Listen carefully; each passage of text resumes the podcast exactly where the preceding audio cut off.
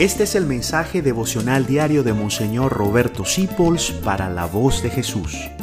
Queremos que la sangre de Cristo no se derrame en vano.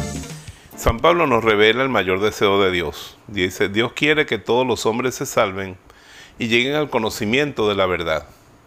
Por eso existe la voz de Jesús, para que todo el mundo acepte la salvación que Dios nos ha dado en Jesucristo y para que todo el mundo llegue a conocer la verdad como está revelada en la Iglesia Católica. Tú primero debes aceptar esa salvación, aceptar el perdón, la, misericordia del Señor, la salvación de tu alma. Y después agarrar el catecismo de la Iglesia Católica con la Biblia.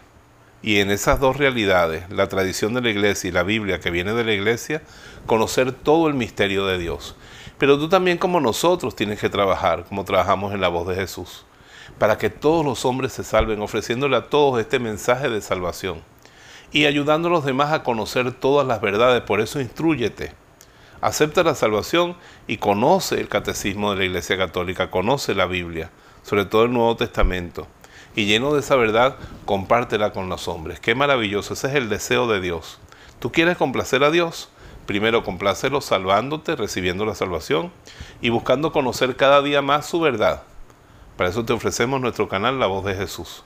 Pero también trabaja tú porque todos los demás reciban esta salvación, a quien tú le hables, con quien tú te cruces. Y ayuda a toda tu familia, a tus hermanos y tu entorno a que cada día conozcan con más profundidad toda la verdad que Dios nos ha revelado. Dios te bendiga y te ayude a recibirlo y a darlo. Gracias por dejarnos acompañarte.